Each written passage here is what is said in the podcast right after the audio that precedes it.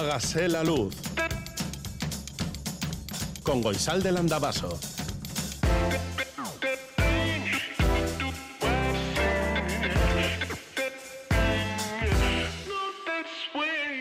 Kaixo egunon guztioi goizeko zazpiak eta lau minutu dira, larun bata da, Radio Euskadin zaude. Nos despistan los días festivos entre semana, esta semana tan loca, tan loca, sobre todo en Navarra, mucho más loca que en Vizcaya, Guipúzcoa y Araba.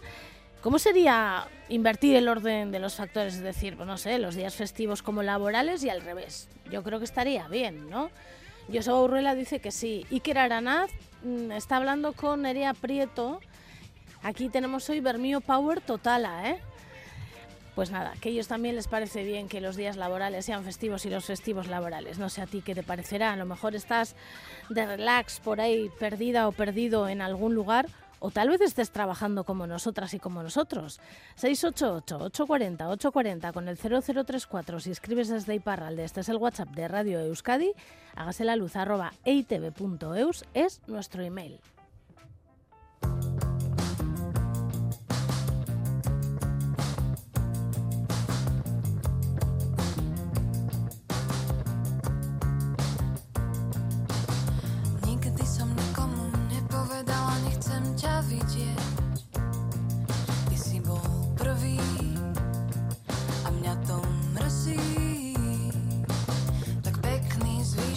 Života, rád som ťa spoznal.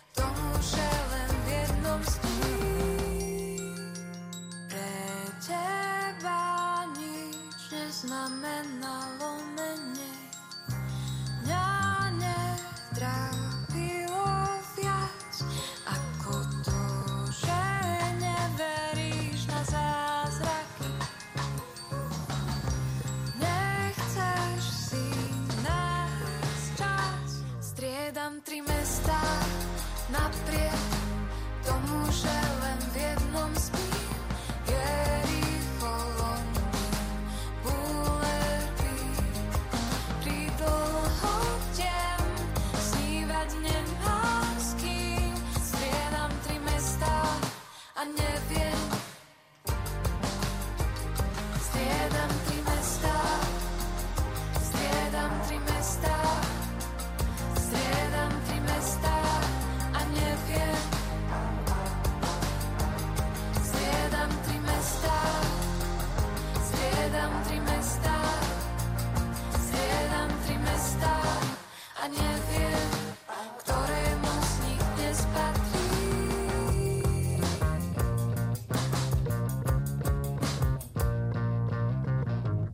El WhatsApp de Radio Euskadi. 688-840-840. Hágase la luz.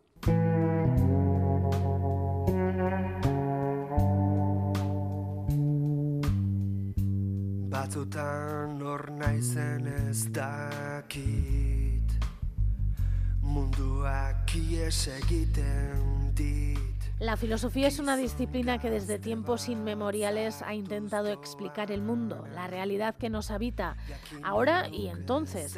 Aquí en Hágase la Luz también intentamos entender un poco el mundo en el que vivimos y a veces para entenderlo tenemos que viajar a otros tiempos. Hoy viajaremos hasta la Grecia clásica para saber cómo y qué se entendía por feminidad en aquel tiempo y qué ha quedado de aquello en nuestros días.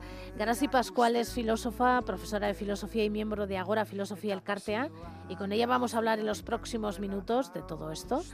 Garasi Pascual, Caixo Gunón. ¿La feminidad ha cambiado mucho a lo largo de los tiempos? Sí, bueno, al analizar el concepto de feminidad a lo largo del tiempo y sobre todo, como has dicho, en la antigua Grecia, lo primero que tenemos que tener en cuenta es que las fuentes, tanto clásicas como posteriores, pues nos dan una visión parcial de la situación. Por un lado, pues casi todas las fuentes son masculinas y por otro lado, además son relatos sobre hombres y encima sobre aquellos que tienen un estatus pues más alto. Por tanto, es una narrativa interesada que subraya la superioridad del hombre y una superioridad de un hombre encima de clase alta.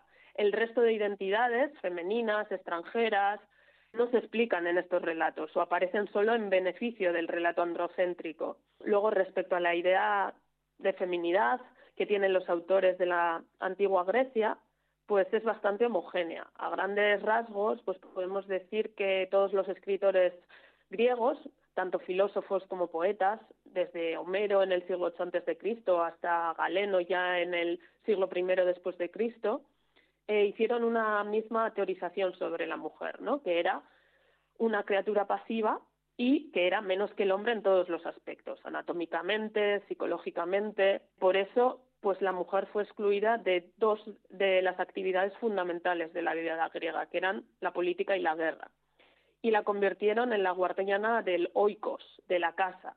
Esta es la dicotomía básica pues, para entender la, la idea de feminidad en la antigua Grecia. Mientras que el hombre era un sujeto activo, dueño de la palabra y su lugar estaba en la vida pública, en la polis, la mujer estaba en el oikos, en la casa, sin presencia ni voz pública, era un ser pasivo, y esta es precisamente la idea que pervive en la historia androcéntrica de Occidente, que lamentablemente pues todavía hoy está vigente en muchas esferas. Las mujeres entonces tenían poder de decisión, podían ser lo que quisieran ser, podían trabajar. Es decir, esta historia que ha llegado hasta nuestros días tan sesgada nos deja entrever un poco qué es lo que eran aquellas mujeres. Bueno, primero, como he dicho, todos los relatos que nos llegan de las fuentes clásicas están sesgados, ofrecen una visión sobre un tipo particular de ciudadano hombre.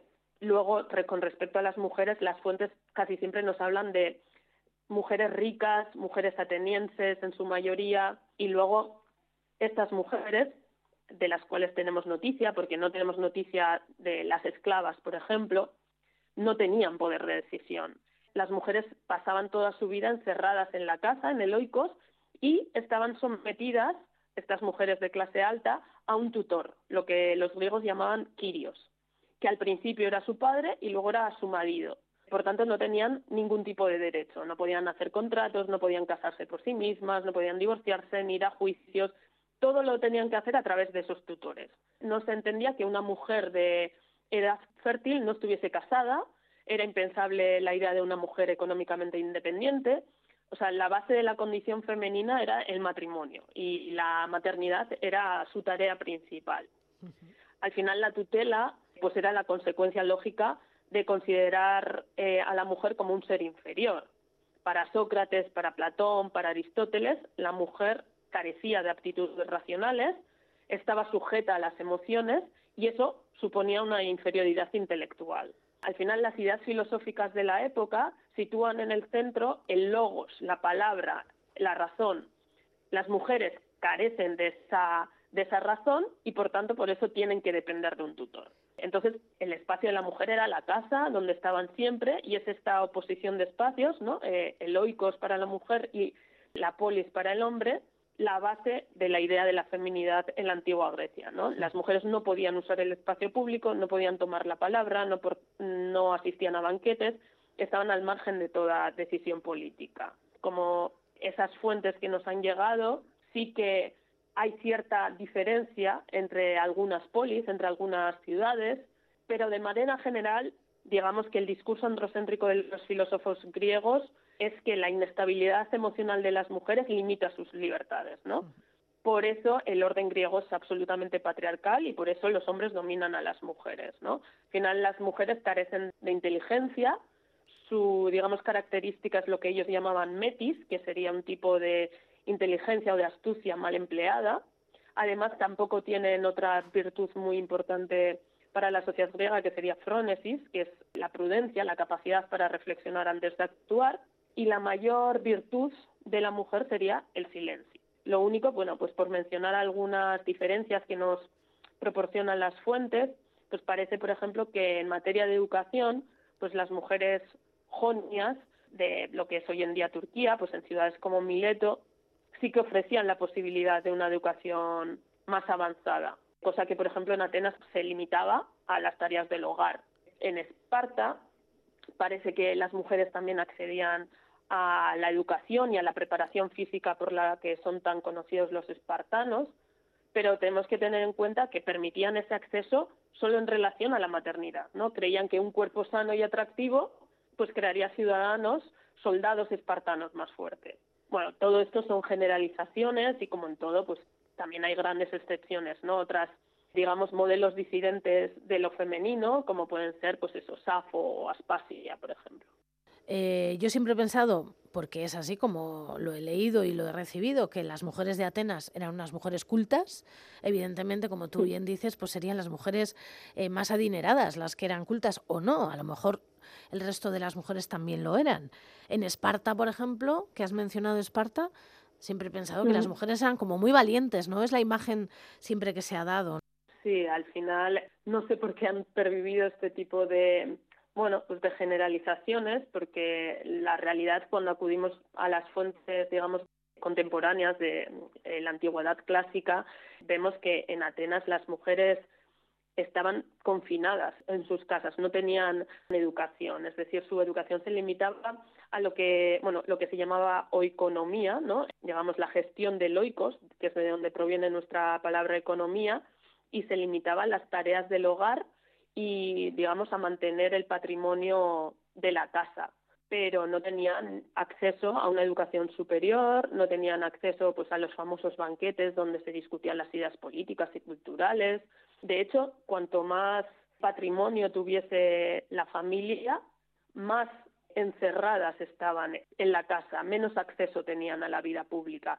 Eran pues las mujeres un poco de clase más baja las que podían salir a la calle porque al final tenían que ayudar en la economía de su familia, pero las mujeres de clase alta estaban confinadas en su casa. Y en Esparta, pues lo mismo, como antes he dicho, sí que accedían a la educación, pero era todo para que la idea de la maternidad ateniense, ¿no? de los grandes guerreros espartanos, las dejaban acceder para tener un cuerpo más sano y un cuerpo más bello y que con eso produjesen ciudadanos espartanos muchísimo más fuertes ¿no? y con esa virtud guerrera que, que caracteriza a Esparta. Bueno, una de esas excepciones que mencionas podría ser Aspasia de Mileto desde luego. Aspasia es una de las grandes excepciones, un modelo disidente de lo femenino en la Atenas del siglo V antes de Cristo, porque al final representa una doble forma de alteridad, como mujer y como extranjera, porque ella era de Mileto. En una sociedad donde la condición de hombre y de ciudadano era la norma, Aspasia fue la excepción, fue la mujer que participó en asuntos políticos. Y muy especial debía ser esta mujer para que aparezca en los escritos de Platón y Plutarco. Creo que podemos decir que Aspasia de Mileto fue una de las grandes pensadoras del siglo V antes de Cristo, ¿no? Ella vive en la llamada Ilustración griega, en la época de Pericles, y aunque tenemos pocos datos sobre su vida y no se han conservado textos escritos por ella, pues las fuentes secundarias la presentan como un personaje que tuvo un gran peso en la democracia ateniense del siglo V, pero que al final, pues la historia luego la ha marginado, ¿no? Los pocos datos que tenemos sobre su biografía, eso, sabemos que nació en la ciudad de Mileto, las fechas pues de su nacimiento y de su muerte se desconocen, pero bueno, parece que nace en torno al 475, 470 y muere ya en Atenas en torno al año 400 y es en esta ciudad, llega en el 450 más o menos, donde se integra en el círculo cultural y político de Pericles, ¿no? Y bueno, se convierte en su pareja y parece que esa casa de Aspasia y Pericles pues al final era un centro cultural donde se reunían Sócrates y otras muchas personas importantes. Entonces, como dices, ¿quiénes la mencionan? Pues entre otros Platón, por ejemplo, en su diálogo Menexeno o Plutarco en la vida de Pericles. Eh, tenemos que tener en cuenta eso, que los textos escritos de Aspasia pues han desaparecido de la historia, ni siquiera sabemos si escribió, ¿no? Porque ella era logógrafa, era escritora de discursos, también era profesora de retórica y al final, pues tanto logógrafos como profesores de retórica utilizaban sobre todo la palabra oral, ¿no? Y la palabra escrita, pues era una excepción en la sociedad ateniense. Pero sí, eh, Platón, por ejemplo, en el Menexeno, pues menciona a Aspasia y afirma que ella fue la profesora de retórica de Sócrates, inserta además un discurso fúnebre, pues supuestamente escrito por Aspasia, y otro que la menciona, pues es el historiador Plutarco. De hecho, los pocos datos biográficos que tenemos sobre Aspasia, pues los encontramos en esta vida de Pericles, ¿no? Que también, bueno, es lo de siempre curioso que sepamos sobre todo sobre Aspasia solo en relación a los hombres de su vida, ¿no? Una vez más este relato androcéntrico, pero bueno, en este escrito encontramos referencias a la vida de Aspasia, a su fama, pero todo, por supuesto, con el tono misógino, como era habitual en los escritores griegos y latinos. No sabemos muy bien cuál fue su formación, no sabemos cuál fue su formación retórica, porque al final estos datos son escasos, son confusos. Sí sabemos eso, que era una persona muy hábil en la oratoria, que se convirtió en profesora de retórica, que además tenemos que tener en cuenta que en la democracia ateniense la retórica era un instrumento indispensable, ¿no? Porque era el modo en el que los ciudadanos tenían para expresar sus ideas en la asamblea. Entonces parece, bueno, que ya tuvo cierta formación en retórica en Mileto, en su ciudad de origen, luego tal vez en Atenas siguió esa formación, pero bueno, en todo caso lo que sabemos es que además de profesora ella de retórica, también fue una filósofa del círculo de los sofistas y, como he dicho antes, una gran logógrafa, una gran escritora de discursos. Y por ello fue admirada por la élite cultural y política de Atenas. Si atendemos a las fuentes, eso, deberíamos de considerar a Aspasia como una de las grandes escritoras de Atenas del siglo V. Y creo que en este sentido, pues eh, hay algunos historiadores que proponen unas hipótesis muy interesantes, ¿no? Por ejemplo, si admitimos que fue la gran escritora de discursos del momento y sabiendo también cuál era su relación con Pericles, pues igual deberíamos de admitir que fue ella quien escribió uno de los discursos más célebres de la historia, ¿no? Que es el discurso fúnebre de Pericles, en memoria de los muertos en el primer año de la guerra del Peloponeso que, conocemos gracias a Tucídides. Claro, esto para otros muchos historiadores pues es muy difícil de aceptar, ¿no? Porque ella era mujer, además era extranjera. Por tanto, bueno, pues parece que lo que sí que hizo Aspasia fue redactar discursos siempre en la sombra y siempre pues a merced de esos ciudadanos que sí que asistían a la asamblea. Y esta, la vida de esta mujer, de Aspasia de Mileto, ¿estará dentro del currículum del próximo curso? Sí, eso es. Bueno, hasta ahora apenas se ha estudiado, ¿no? Claro, tampoco tenemos muchos datos sobre ella y eso siempre lo hace más difícil, pero con el nuevo currículum de la nueva ley de educación, pues en segundo de bachiller se ha incluido a Aspasia y, bueno, a otras muchas pensadoras y algo que creo que es más importante que los nombres propios, ¿no? que es una genealogía del pensamiento femenino a lo largo de la historia, como una recuperación de esas voces silenciadas. ¿Cuántas aspasias de Mileto habría, no? Sí. No sabemos, claro. Eso es lo que no sabemos, sí, eh, esa es la cuestión. Bueno, tenemos algunos nombres de filósofas griegas que han sobrevivido, pero muy pocos datos sobre ellas parece que algunas escuelas eh, filosóficas eh, de Grecia, pues los eh, cínicos, los pitagóricos, sí que admitían alguna mujer, pero la verdad que los datos que nos han llegado sobre ellas son muy, muy poquitos. Bueno, Garasi Pascual, ella es filósofa, profesora de filosofía y miembro de Agora Filosofía El Cartea. Con ella hemos hablado de la feminidad en la Grecia, en la antigua Grecia, en la Grecia clásica, y también de Aspasia de Mileto, una mujer que hay que seguir la pista. Eskerrik asko benetan. Eskerrik asko zuri goizalde. Eta hurrengora arte. Bai, agur. Agur, agur.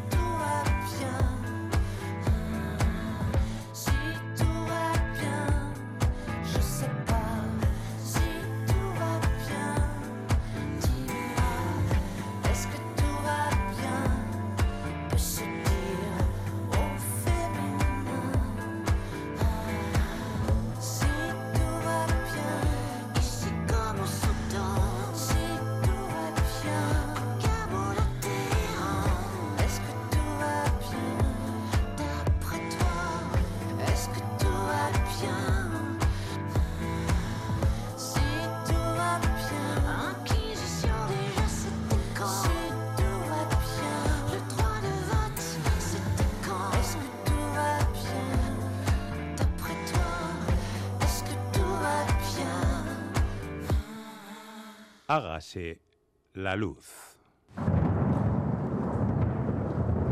Mañana sol. Mañana sol. Y buen tiempo. La predicción en Hágase la Luz. Según Euskalmet, este sábado volverá el viento sur, soplará con fuerza en algunos momentos, sobre todo durante la primera mitad del día. Subirán las temperaturas máximas en todo el territorio. En el cielo bastantes nubes con algunos claros durante la mañana, pero con mucha nubosidad durante la tarde-noche, cuando los cielos se cubrirán y lloverá de manera débil en la vertiente cantábrica. Las temperaturas de nuestras capitales en estos momentos son de 11 grados en Bayona, 13 en Bilbao, 7 en Donibane Garasi, 13 en Donostia, 10 en Gasteiz, 6 en Iruña y 9 en Maule.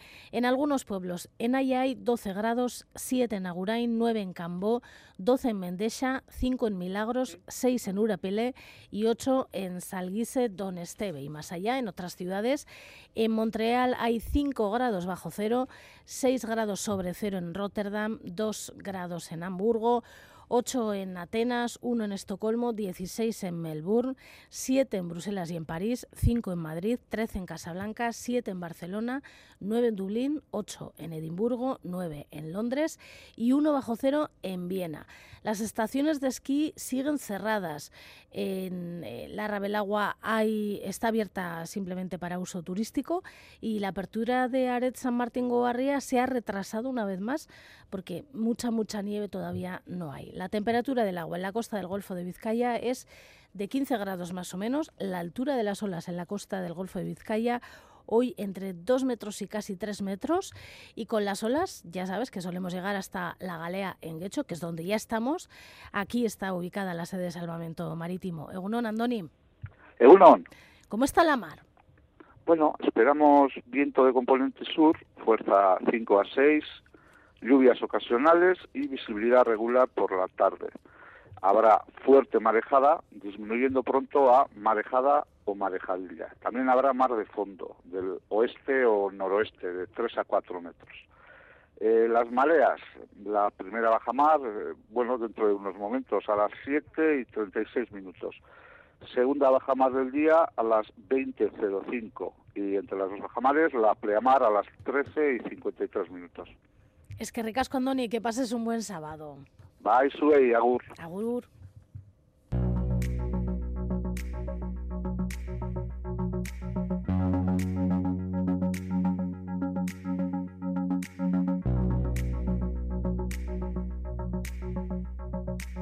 Guernicatic Palestinari eta Munduari. Así titula hoy Berría una de sus noticias principales bajo una fotografía tomada desde el aire. Cantidad de personas conforman una bandera palestina en protesta por los incesantes bombardeos y asesinatos del ejército israelí sobre la población civil de Gaza. Algunas de estas personas han sido detenidas en Gaza, desnudadas y esposadas y humilladas. Son alrededor de un centenar de hombres cuyas imágenes y vídeos han publicado desde el ejército israelí y han generado más protestas si cabe. Las imágenes las recogen muchísimos diarios. Reuters, France Info, Le Figaro, The Guardian, El Diario.es. Protestas e indignación por parte del portavoz de la Secretaría General de la ONU, Stefan Dujarric, y sobre el tema en contexto han entrevistado al historiador israelí Ilan Papé, que dice, nos enfrentamos a una ideología judía racista que se cree con licencia moral para matar. En The Guardian ha escrito Jonathan Friedland un artículo titulado Israel quiere matar al monstruo de su lado pero con este bombardeo letal lo está alimentando. En Liberación dan cuenta del veto que Estados Unidos ha puesto en la ONU para un alto el fuego inmediato, para la petición de un alto el fuego inmediato, algo que también cuentan en La Vanguardia de Cataluña o en NICE. En el diario.es han entrevistado a Saja Hassan. Ella es una abogada y experta en Oriente Próximo y dice que España y otros países reconocieran a Palestina reafirmaría el derecho internacional. La doctora en Relaciones Internacionales y Sociología, Noela Adánez, ha escrito en público español un artículo muy interesante titulado La patraña de los valores occidentales y es así como finaliza el artículo. Si la Unión Europea y Estados Unidos continúan legitimando y apoyando la guerra que Israel libra contra el pueblo palestino en nombre de los valores occidentales, se evidenciará más, si cabe, lo que estos valores son, una auténtica patraña. Y en caseta.eus titulan Gazan suetena galdegiteko elkarretaratzea larun batean Bayona y explican que la concentración será hoy a las 11 de la mañana frente al Ayuntamiento de Bayona. Pero bueno, claro, hay más cosas. En la portada del correo, la imagen de un hombre que acaricia una vaca. Se trata de Indica Landa. Él es un ganadero que explota una granja a los pies del Gorbea, tiene unas 200 vacas y se abastece, entre otras cosas, de energía por medio de placas solares. Bueno, es noticia porque hoy estará en Dubái, en la cumbre de la COP28, hablando sobre agricultura sostenible. En público portugués se hacen eco de una, una, noticia que te vas a encontrar en muchos diarios. Legisladores europeos acuerdan reglas para la inteligencia artificial cada vez en más diarios aparece esta noticia, en la BBC, por ejemplo. Y ya que estamos en la BBC, pues ellos dan cuenta de una de las noticias que está ocupando cada vez más portadas. Muere a los 82 años el actor estadounidense Ryan O'Neill. Se trata del mítico protagonista de la película Love Story. La cantante y actriz Barbara Streisand, que también compartió con él algunas películas, pues en su cuenta de Twitter ha dicho, muy triste al conocer la noticia de su muerte. Hicimos dos películas juntos, era divertido y encantador, será recordado. Y otro fallecimiento, el de la actriz catalana Itziar Castro. Lo cuentan en el periódico de Cataluña, en La Vanguardia y en Gara, que titulan La artista polifacética que luchó contra la dictadura de la imagen. En la portada de Deia, un titular preocupante. Uno de cada tres vascos admite haber sufrido un problema de salud mental. En el diario de Noticias de Navarra han entrevistado a la actriz Pilar Castro, que ha dejado una frase para la reflexión. no podemos estar en la vida únicamente para ser productivos. En público portugués hay espacio para la poesía, concretamente para la poesía del escritor chileno Roberto Bolaño. Dice el titular, todos los poemas del detective de la violencia humana. Si hubiera estado vivo, este año hubiera cumplido 70 años Roberto Bolaño y se ha publicado en Portugal toda su poesía completa. A ver si conseguimos un ejemplar que también fue un gran poeta. Bueno, otra frase que me he encontrado y me ha llamado la atención está en The Guardian. Es una entrevista al entrenador de fútbol Tolosarra, Xavi Alonso, y comienza el artículo con una afirmación de Xavi Alonso. I am Basque, total Basque. En la sección vasca de Sudwest informan de que la feria del jamón de Bayona eh, será el próximo 4, bueno, serán del 4 al 7 de abril el próximo año, el 2024.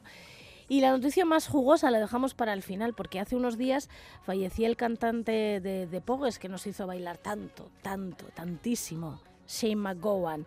No sé si has visto las imágenes del funeral de ayer, pero te invito a que visites diarios virtuales para ver qué y cómo se despide a un cantante tan irreverente y querido como Shane McGowan. Por cierto, nuestro compañero Bichor Alonso, que está, está en Irlanda por unos, unas celebraciones que tiene que hacer y se ha encontrado, lo cuenta en su cuenta de Twitter, con el funeral de Ashim McCowan. Bueno, en The Guardian recogen declaraciones de algunas de las miles de personas que ocuparon ayer las calles de Dublín para despedir al cantante. Él encarna quiénes somos, con defectos y todo. En The East News recogen imágenes de personas conocidas que acudieron al funeral, como el presidente del Sinn Féin, Jerry Adams, la cantante Imelda May o el actor Johnny Depp. En The Guardian escriben el músico escocés del grupo Primal Scream, Bobby Gillespie escribe todo el poder del punk y emoción visceral. Adiós, Shane McGowan, hermano del alma celta. Y con seguramente la canción más emotiva de The Pogues acabaremos esta revista esta mirada a la prensa hoy, pero en la voz de Glenn Hansard y Liza O'Neill. Estamos escuchándolo ya. Ayer en la iglesia al atardecer, mientras despedían al cantante, lograron que las personas allí reunidas cantaran a coro la canción e incluso que familiares del cantante acabaran bailando en el altar o bajo el altar esta canción.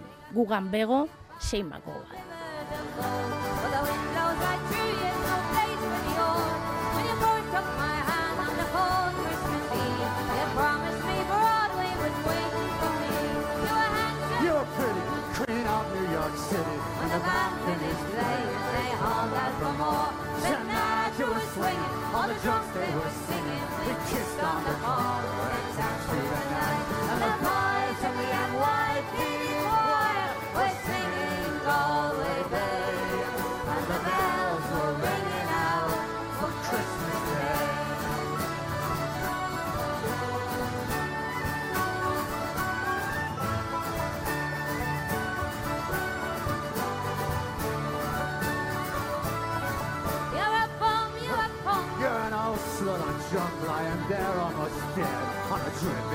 better.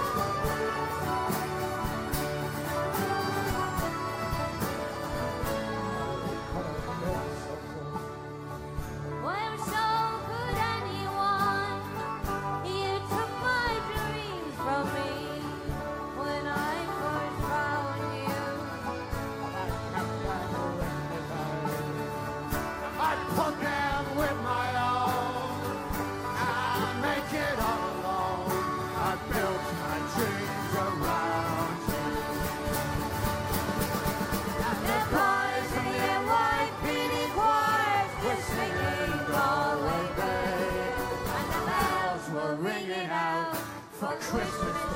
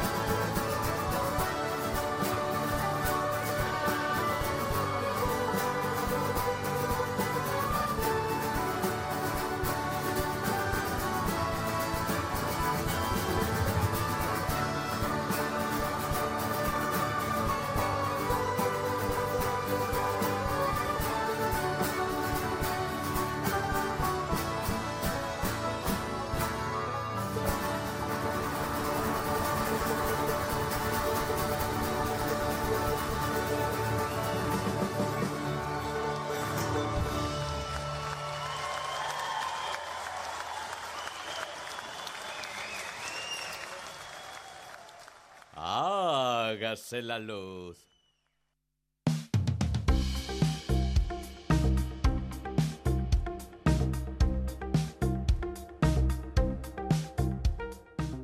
Estamos a punto de finalizar el año y es muy típico mirar hacia atrás para saber, bueno, pues cómo ha ido el año, cómo han ido los últimos meses. Pero al mismo tiempo es habitual mirar también hacia adelante y hacer un poco de ciencia ficción con eso que llaman o llamamos futuro. Y eso es lo que vamos a hacer en los próximos minutos con el cocinero y creador de contenidos gastronómicos, Iñigo Cojo, ahí estarán. Egunon, Iñigo. Egunon, Egunon David. Bueno, vamos a hablar de tendencias gastronómicas para el 2024. Como decíamos, vamos a hacer un poco ciencia ficción. Esto suena un poco como a moda, ¿no? A ver, puede sonar como a moda porque al final poder predecir qué va a pasar en un futuro es muy complicado. Pero bueno, normalmente se suele hablar de tendencia cuando algo ha quedado entre nosotros y lleva ya un recorrido de 5 o 10 años. De ahí podríamos decir que algo va a ser una tendencia. Aparte, estamos inundados de términos anglosajones en este momento, pues tipo waste food, local food, ghost kitchen, todo esto que bueno que nos suena un poco a, algo de moda, ¿no? De, de todas maneras, siempre esconderán ciertos intereses, toda la lista o algo que podamos llamar tendencia. ¿Y en gastronomía es habitual pensar en tendencias? En gastronomía es habitual, yo creo que algo que genere un cambio social o que, que realmente acabe instaurándose entre nosotros, pues sí que se autodenomina como una tendencia. Algo que quizás hace 10 años no sabíamos ni lo que era y que poco a poco se ha ido metiendo y ha generado un cambio social. Entonces yo sí que denominaría una tendencia. ¿Y esto qué significa? ¿Que habrá alimentos que se pondrán de moda el año que viene o que hay ya alimentos que vienen siendo o que vienen estando de moda y que el año que viene van a seguir estando de moda? Yo creo que en este momento está muy en auge el cuidado del medio ambiente.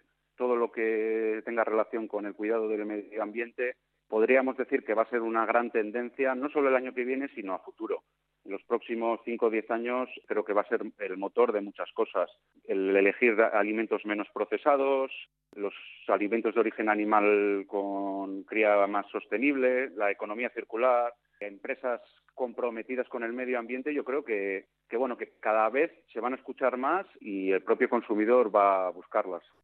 ¿Y llegarán alimentos nuevos de otros lugares? Bueno, pues aquí yo creo que buscar un alimento nuevo que vaya a ser revolucionario lo veo muy complicado. La próxima revolución creo que está en, el mundo tecnológico. Al final, cada vez hay más alimentos procesados que emulen el origen animal por medio de la tecnología creo que ahí hay un camino que viene y va a pisar muy fuerte. Eh, alimentos, pues lo que se llama la cultura de la carne o la cultura del pescado, alimentos que emulen esos sabores, pero sin sacrificio animal. Y eso, eso es todo lo que se está experimentando ahora en diferentes eh, laboratorios para que la gente pueda comer con bases de hongos y cosas así, otras cosas que parecen pescado Sí, y que bueno, parece carne. y- exacto. Creo que al final lo que, lo que se busca, volvemos a lo mismo, el cuidado del medio ambiente, el que haya una huella hídrica menor y al final pues poder satisfacer la gran demanda de productos cárnicos que hay. La producción genera un tipo de, problema y lo que se está buscando y explorando al final son bueno formas de, de satisfacer al consumidor pero siempre y cuando pues bueno el medio ambiente salga lo menos daño posible Tú nos contarás, ¿eh? pero he leído que una de las grandes tendencias gastronómicas del 2024 será algo que llaman plant-based, que imagino que tiene que ver con lo que has mencionado antes, ¿no? Con el cuidado del medio ambiente. en nuestro entorno yo creo que es algo que es muy repetido y algo que, que lo tenemos muy consciente pero el respetar la temporalidad del alimento consumir alimento de cercanía y bueno sobre todo viene una tendencia de pasar la alimentación en, en los vegetales, pues por medio de legumbres, por medio de frutos secos, de semillas, de tanto que se escucha el veganismo como forma de vida, no sé si al 100%, pero sí que cada vez más instaurado el alimentarse a base de, de lo vegetal. Otra cosa que he leído que me ha sorprendido muchísimo es la cafeína limpia. ¿Esto qué es? Pues la cafeína limpia al final no deja de ser eh, explorar nuevos tipos de infusiones pero creo que va más hacia el consumo moderado de la cafeína, el sustituir el café de cierta manera, el, emular el café cotidiano, pero pues, sobre todo que, que tenga o que tengamos un consumo mucho más moderado de cafeína, porque en algunos casos yo creo que es excesivo. ¿Y quién decide qué es tendencia? Pues al final, el decidir o no decidir, vuelvo a lo mismo. Yo creo que el- hasta dentro de cinco años mínimo no creo que se pueda decir que algo es tendencia.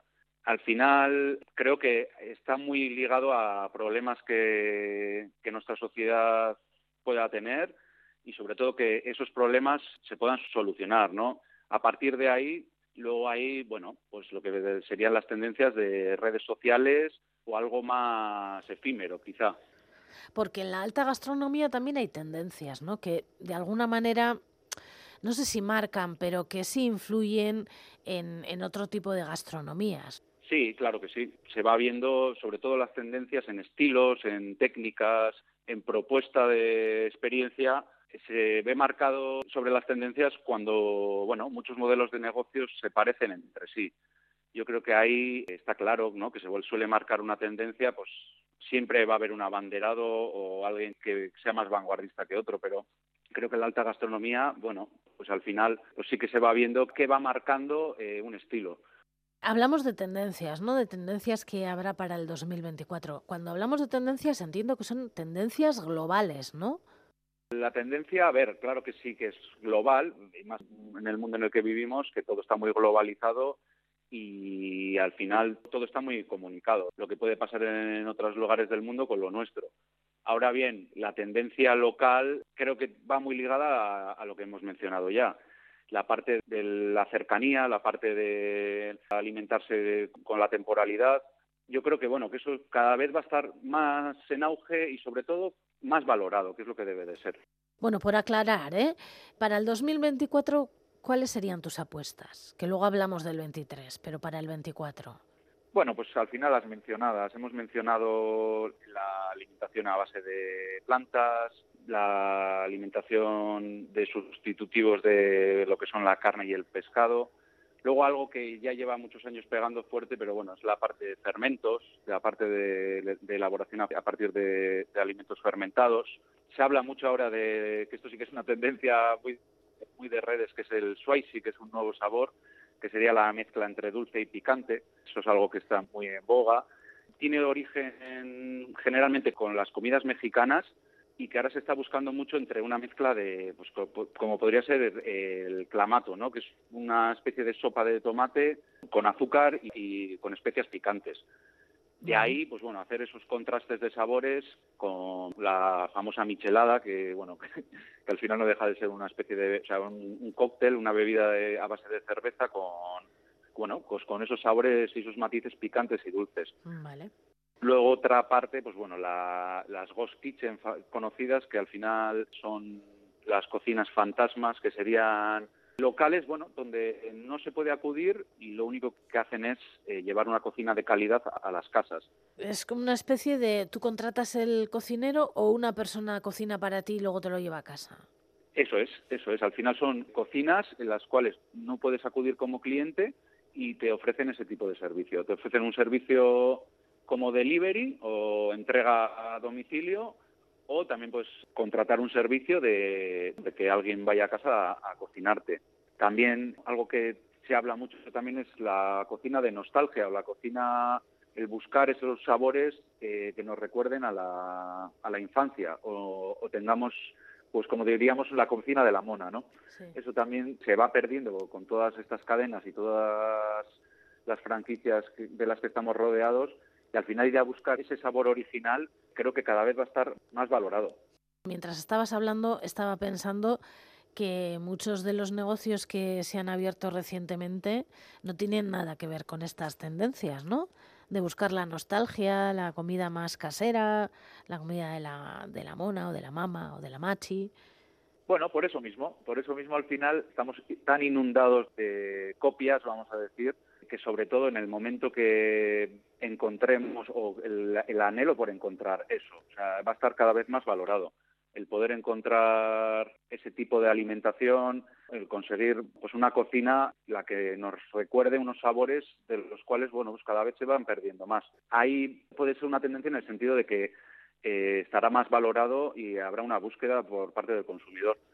Y vamos a mirar un poco hacia atrás, en el 2023, ¿qué ha sido tendencia? Que a lo mejor muchas de las personas que estamos escuchándote hemos sido tendencia y no nos hemos enterado. Bueno, pues ha habido una tendencia muy fuerte en el mundo de los fermentados en los últimos años. A día de hoy, en el mundo de la enología, por, por ejemplo, la exploración de vinos naturales o vinos ecológicos, esto es de producciones pequeñas, sin ningún tipo de aditivos, sin sulfitos, en bodegas pequeñitas. Ahí creo que, que hay un mundo por explorar y súper interesante volviendo a los fermentados, pues todo lo que son las bebidas eh, tipo kombuchas, que no deja de ser al final una, una bebida a partir de test fermentados, o el kimchi, los tempes. Bueno, creo que son eh, sabores que han, que han pegado muy fuerte y que cada vez se ven en más sitios. Nos ha quedado bastante claro cuáles han sido las tendencias de 2023, pero sobre todo cuáles van a ser las tendencias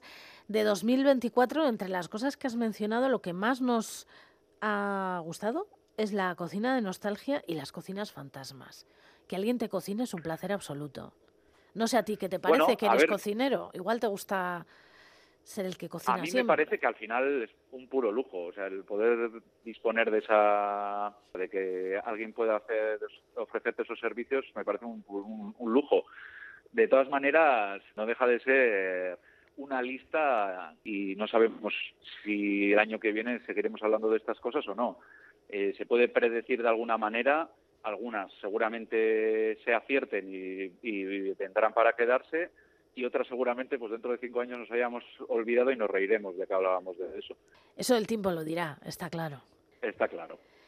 Pues el tiempo en Hagas a la Luz por hoy se ha acabado, así que es que ricasco, Íñigo. Volveremos a hablar de aquí a una- unas semanas de más cosas relacionadas con la gastronomía. Pues muchas gracias a vosotros. Es que te casco. Hágase la luz.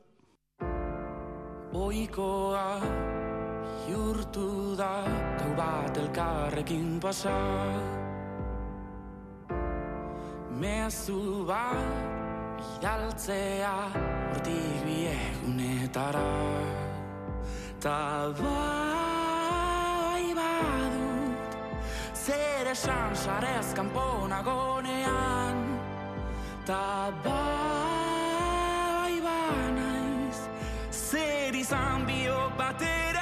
esnatzean Noiz bihurtu da? Maitasuna tabu Eizeak eramaten dituen hitz horietan Noiz bihurtu da? Maitasuna tabu Eizeak eramaten dituen hitz horietan Noiz bihurtu da? Kafe bat Muxu bat Benetako begirada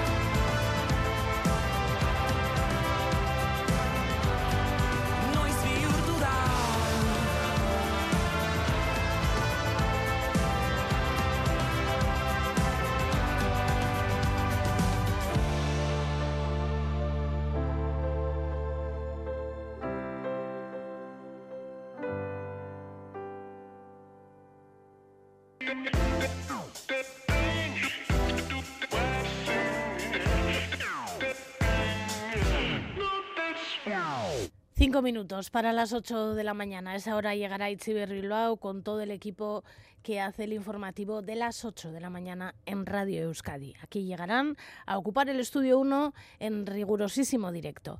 Nosotras volveremos mañana, eso de las 7 y 5 de la mañana más o menos, con muchas más cosas y muchas más historias y mucha más música. Así que nada, mañana estaremos aquí.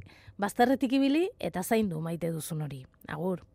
Gaitasunetik gaitasunera, edo mugatik mugara, parekoaren mugatzaileak sarri askotan gugara, ari zareten elkarte denei, indarrata besarkada, pertsona baten bizi soziala, kirolerako bultzada, ezin da izan sorte kontu bat, eskubide kontua da.